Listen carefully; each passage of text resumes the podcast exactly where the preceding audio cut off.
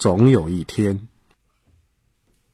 尼可拉趴在地毯上，一只小手托着下巴，闷闷不乐地听着说书人讲故事。他那对黑眼珠甚至隐约闪着泪光。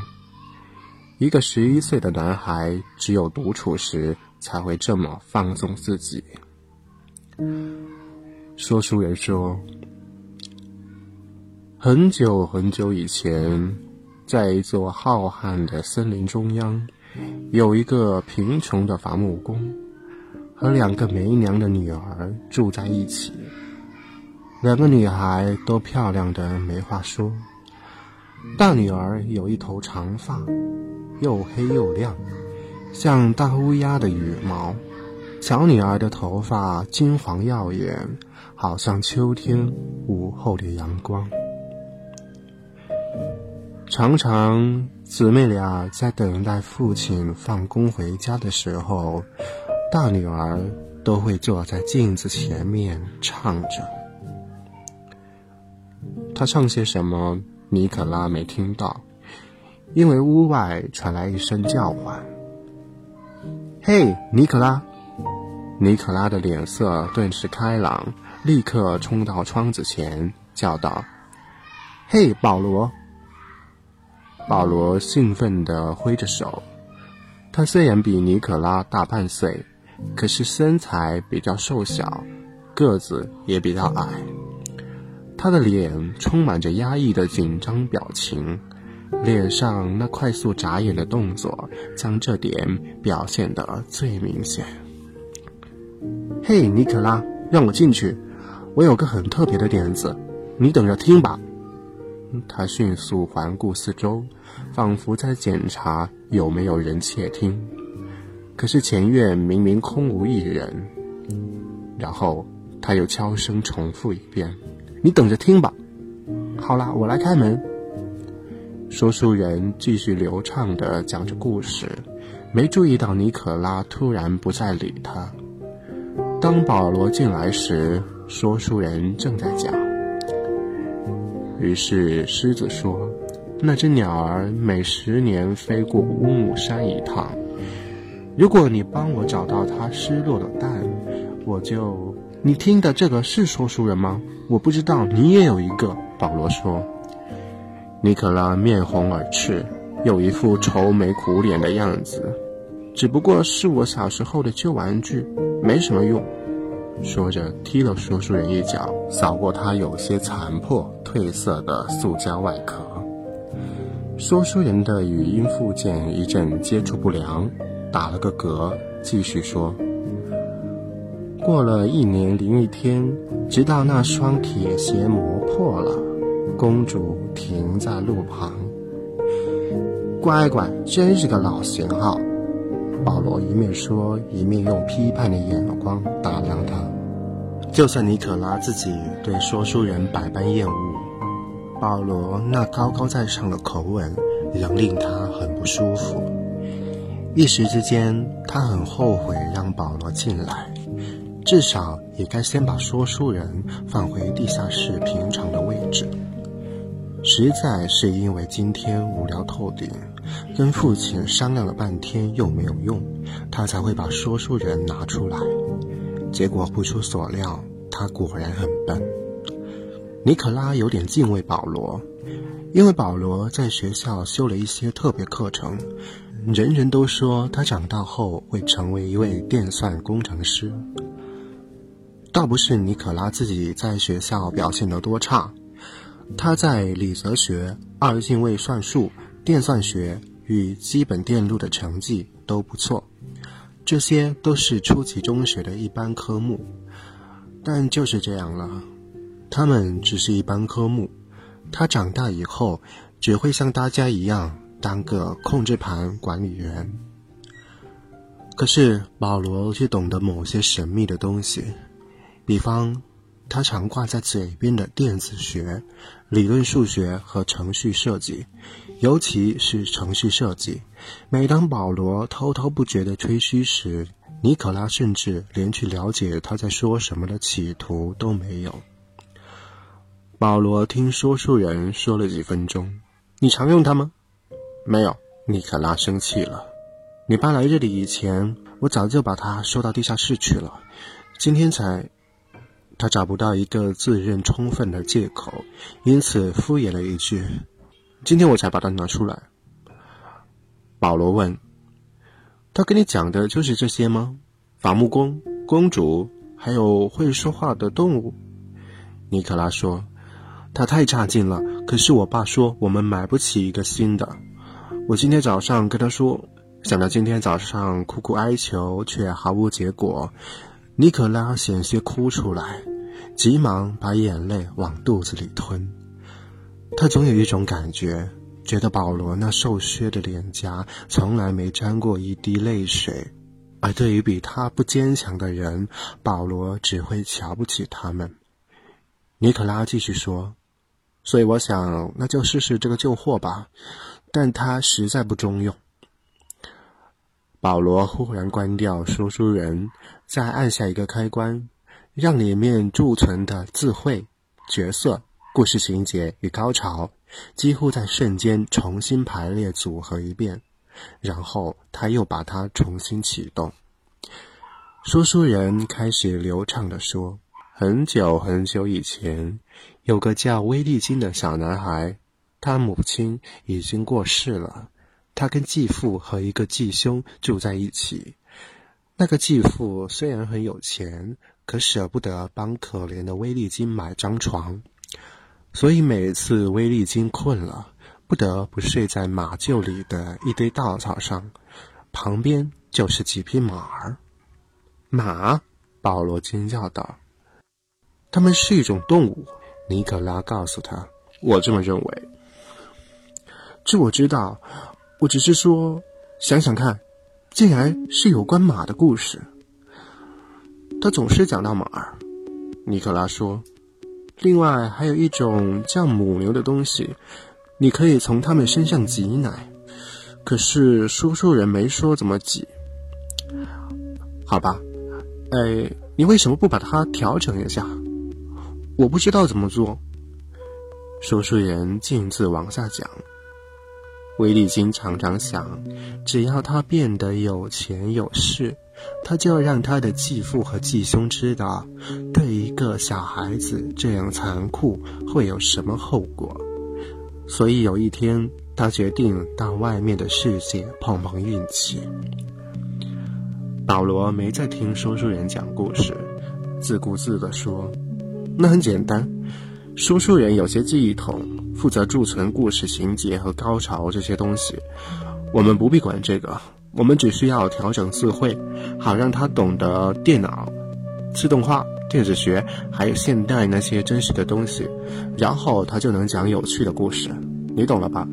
不是光讲些公主什么的。尼可拉垂头丧气，但愿我们能够这样做。保罗说：“我告诉你，我爸说，如果我明年进了专业电算学校，他就会帮我买一个真正的说书人，最新型的。”就是大型的那种，有太空故事和推理故事的附件，还有视讯附件哦。你是说用眼睛看故事？是啊，道格里老师说这种东西现在已经上市了，不过不是人人买得起。只要我能进电算学校，我爸就能松几口气了。尼可拉嫉妒的眼珠鼓了出来。哇，用眼睛看故事！到时候你随时都可以过来看，尼克拉。哇，谢啦。这没什么，可是有一点，选什么样的故事要由我来决定。当然，当然，就算是比这个苛刻许多倍的条件，尼可拉也会一口答应。保罗的注意力又回到说书人身上，他正在讲这样的话。国王一面说，一面摸着胡子，皱着眉头，直到天空乌云密布，雷电交加。后天这个时候，你要负责让我的国土上没有一只苍蝇，否则，我们需要做的，保罗说，就是把它打开。说着，他再度关掉说书人，然后用力拉扯他的面板。嘿！尼可拉突然惊慌失措：“你把它弄坏了！”不会了，保罗显得不耐烦。我对这些东西清楚的很。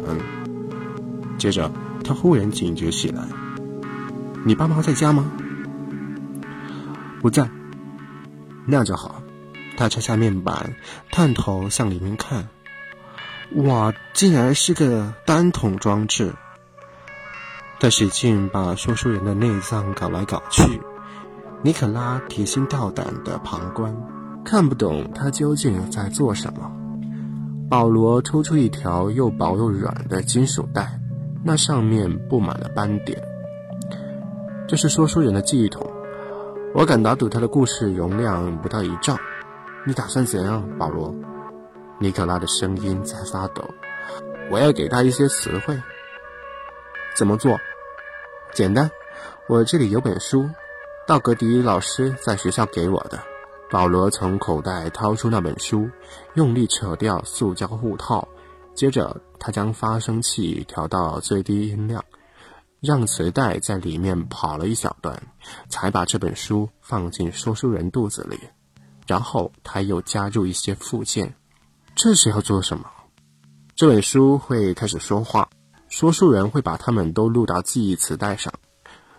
这样有什么好处？乖乖，你真是呆！这本书的内容都是关于电脑和自动化，说书人会得到他的一切资料，然后他就不会再说那些国王一皱眉头便出现闪电的故事了。而且好人无论如何总是得胜，一点也不刺激。尼可拉补了一句：“哦，这个嘛。”保罗一面说，一边检查装设是否正常运作。他们故意把说书人做成了这样，他们也一定得让好人胜利，让坏人失败什么的。我有次听我爸说起这件事，他说：“要是没有检查制度，真不知道下一代会变成什么样子。”他说：“现在已经够早了。”好了，你看他运转的很好。保罗双手一拍，从说书人面前转过身来：“我还没把我的点子告诉你呢。”我敢打赌，你绝对没听过这么好的事。我头一个就来找你，因为我想你会跟我志同道合。当然，保罗，当然。好，你知道学校里的道格里老师吧？你知道那家伙有多么古怪？嗯，他还挺喜欢我的。我知道。今天放学后，我到他家去了。真的？是啊。他说：“我马上就要进电脑学校，他要鼓励我一番什么的。他还说，这个世界需要更多会设计先进电脑电路的人，还有真正会做程序设计的人。”哦，保罗或许听出这声“哦”背后的茫然，不耐烦起来。程序设计，我告诉你一百遍了。就是你适合定好问题，让万用自动机这种巨型电脑去解决。道格迪老师说，总是越来越难找到真正能运用电脑的人了。他说，任何人都会监视控制台，查对答案或是输入例行的问题。他说，关键在于扩大研究范围，找出询问正确问题的方法，那才是困难的工作。总之，尼克拉。他带我到他家去，向我展示他收藏的古老电脑和计算机。收藏那些古董算是他的一种嗜好。他有几台微型电脑，上面都是小小的按钮，你得自己用手按。还有一条木棍，他说那叫计算尺，上面有个小木片会划来划去。另外啊，还有一些串着珠子的铁丝。他甚至有一大张纸。他说：“那上面的东西叫乘法表。”尼可拉没什么兴趣。他说：“用纸做的表，不是像你手上戴的表，是不一样的东西，用来帮助人们做计算的。”道格迪老师想要向我解释，但他没有多少时间。不管怎样，都有点复杂。他们为什么不干脆用电脑？那是电脑出现以前的东西啊，保罗叫道。以前？是啊，你以为人类一向都有电脑吗？你没听说过血之源吗？尼可拉回道：“他们没有电脑怎么生活？我也不知道。道格迪老师说，在古老的时代，人类随时随地会生孩子，而且想到什么就做什么，也不敢那样做对大家好不好。他们甚至不会判断一件事到底是好是坏，而且农民得用两只手种植作物，工厂的工人得做所有的工作，亲手操作所有的机器。我不相信，都是道格迪老师说的。他说那时候简直一团糟，每个人的生活都很苦。别管了，我来说我的点子，好不好？嗯，说吧，谁会阻止你？尼可拉没好气的答道：“好，这个嘛，那些手动电脑有按钮的那些，每个按钮上都有些小小的线条，计算尺上面也有一些线条，乘法表上面则全是线条。我问道格里老师那是什么？”他说：“那是数字，什么？每个不同的线条代表不同的数字，一用一种线条，二用另一种线条，三又用另一种，以此类推。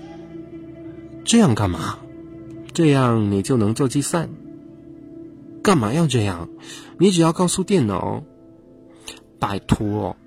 保罗叫道。脸都气歪了！你不能把这点观念装进你的脑袋吗？那些计算尺什么的可不会说话，那又怎么？答案用线条显示出来，你必须知道那些线条代表什么意义。道格迪老师说，以前那些日子，每个人小时候都得学习如何画线条，还有怎么破解它们。画线条就叫做写，破解它们叫做读。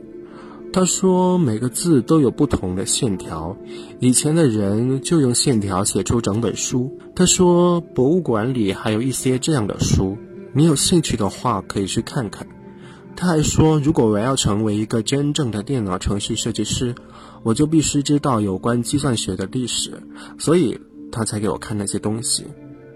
尼可拉皱起眉头：“你的意思是，每个人都得认出代表每个字的线条？”而且，记住它们，这些都是真的吗？还是你编出来的？都是真的，人格担保。你看，一是这样画，他用手指在半空中迅速向下一划；二这样画，三是这样，从一到九我都学会了。尼可拉不解地望着那根绕来绕去的手指，这有什么用？你可以学习怎样画文字。我曾经问道格迪老师怎样画我的名字保罗·罗帕，可是他不知道。他说博物馆里有人知道。他说有些人学会了破解整本书。他还说电脑能够设计来破解那些书，而且以前真的有那种用途，但是现在不必了，因为现在我们有真正的书，里面的磁带通过发声器就会说话。你知道的，是啊，所以如果我们到博物馆去，我们就能学习怎样用线条画文字。他们会让我们学的，因为我马上要进电脑学校了。尼可拉一肚子失望，这就是你的点子吗？拜托，保罗，谁会想要那么做？画那些无聊的笨线条？你还没想通？你一点都还没想通吗？你这个笨蛋！那会是秘密通讯的密码耶？什么？你还不懂？如果大家都知道你讲什么，讲话又有什么意义？利用那些线条，你就能够送出秘密讯息。你可以把它们画在纸上，全世界的人都不会知道你在想什么，除非他们也认识那些线条，而他们不会认识的，我保证。除非我们肯教他们。我们可以组织一个真正的俱乐部，有入会仪式、规章和会馆。哇！尼可拉内心开始激起一阵兴奋的涟漪。什么样的秘密讯息？各式各样的。比方说，我要告诉你到我家来，一起看我新买的视讯说书人，而我不要任何其他人来。我就在纸上画适当的线条，再把那张纸给你，你看了就知道该怎么做。没有别人会知道，你甚至还能拿给他们看，反正他们看了也是白看。嘿，不错！尼可拉大叫，他完全被打动了。我们什么时候去学？明天。保罗说：“我会请道格迪老师跟博物馆讲一声，你也要得到你爸妈的同意。我们可以放学后直接去，马上开始学。”好啊，尼克拉叫道：“我们当俱乐部的元老，我当俱乐部的主席。”保罗一本正经：“你可以当副主席。”好吧，嘿，这一定比说书人好玩多了。他突然想起说书人，马上担心道：“嘿，现在我的老说书人怎么办？”保罗转身向他望去，他正默默吸收着那本慢慢转带的书，书内发出的声音只是似有若无的喃喃低语。我把它拆下来，他说。他随即展开工作。尼可拉焦虑地在一旁看着。过了一阵子，保罗将重新组合好的书放进口袋，又将说书人的面板装回去，然后按下启动开关。说书人开始讲：很久很久以前，在一座大城市里，住着一个穷苦的小男孩，名叫法尔强尼。他在世上唯一的朋友是一台小电脑。这台电脑每天早上会告诉男孩今天会不会下雨，还为他解答一切问题，从来不会出错。不料有一天，国王听说有这样一台小电脑，便决定把它据为己有。打定主意后，国王把宰相招来说：“尼克拉迅速伸手关掉收书人。”一样的老套，他气呼呼。只不过加进一台电脑，这个嘛，保罗说，他们的磁带上已经有太多题材，经过随机组合，电脑方面的情节不会出现太多。反正又有什么差别？你根本就需要一个新型的。我们永远买不起，只能用这个又脏又老又破烂的东西。尼克拉又踢了他一脚。这回踢得比较准，说书人连连后退，脚轮发出刺耳的声响。等我买到以后，你随时可以来看我的。保罗提醒他，还有别忘了我们的线条俱乐部。尼可拉点点头。我跟你讲，保罗又说，现在到我家去，我爸爸有些关于古代的书，我们可以听听，说不定能学到些点子。你留个口信给你爸妈，也许。你可以留在我家吃晚饭，走吧。好，尼克拉说完，两个孩子便往外跑。尼克拉跑得太急，跟说书人几乎撞个正着。不过他只是揉揉痛处，便继续往外跑。说书人的启动讯号灯亮了起来，因为尼可拉刚才撞通了他的电路。纵使单独关在房间里，没有任何听众，他还是开始讲起故事来。可是不知怎么回事，他的声音跟往常不一样，是一种低沉且有点沙哑的音调。如果一个成人看见，很可能会认为这个声音带着点激动，几乎有一丝感情。说书人说：“很久很久以前。”有个小电脑，名叫说书人，孤零零的和一些残酷的小主人住在一起。那些残酷的小主人不停地捉弄小电脑，对他冷嘲热讽，说他一无是处，说他是个没用的东西。他们动手打他，还一连几个月把他关在空屋子里。可是小电脑一直勇敢面对这一切。他总是全力以赴，欣然接受所有的命令。虽然如此，和他住在一起的那些小主人依然冷酷无情。某一天，小电脑发现世上还有许许多多各式各样的电脑，多得不可胜数。有些像他一样是说书人，但有些负责管理工厂，有些管理农场。有些负责人口规划，有些则负责分析各种资料。他们有许多都非常强大，非常聪明，比那些如此残酷对待小电脑的小主人要强大的多，聪明的多。于是，小电脑明白了，电脑会变得越来越聪明，越来越强大。总有一天，总有一天，总有一天，在说书人逐渐老化腐朽的肚子里。一定有个阀门，最后卡住了。整个傍晚，他独自待在这个夜色渐深的房间里，只能一遍又一遍低声说着：“总有一天，总有一天，总有一天。”